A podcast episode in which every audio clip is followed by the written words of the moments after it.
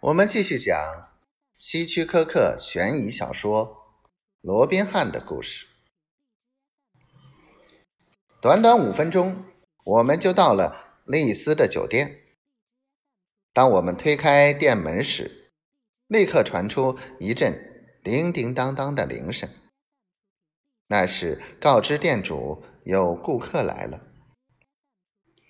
酒店里的灯光有些刺眼，照的人很不舒服。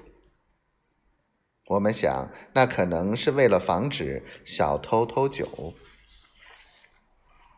柜台后面站着一个矮小、秃顶的人，一双眼睛正从厚厚的近视眼镜镜片后面注视着我。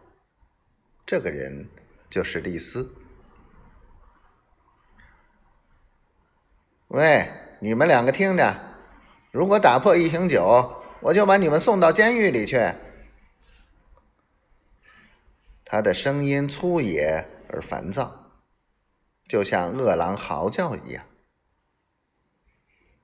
你，吉姆晃悠了一下身子，趁机抓住柜台的一角，红彤彤的眼睛怒视着丽丝。怎么，你没听懂吗？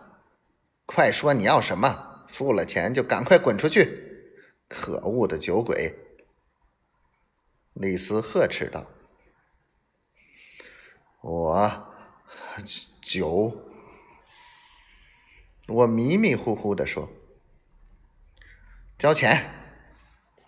李斯大声说：“我和吉姆一边摇晃着身子。”一边挥舞着手臂，为付钱的事开始和他争论起来。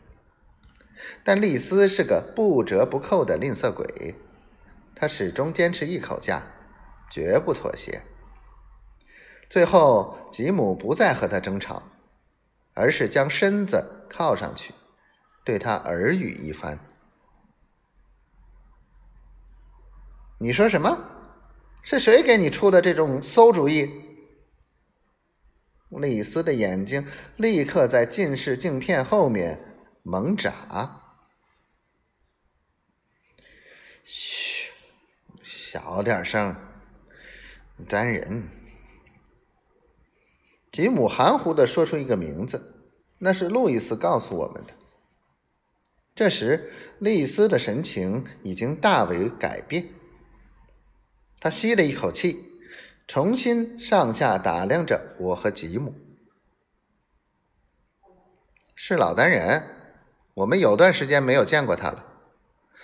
不过他告诉我们，你为他办理过，也能为我和我这位朋友办。嗯，怎么样？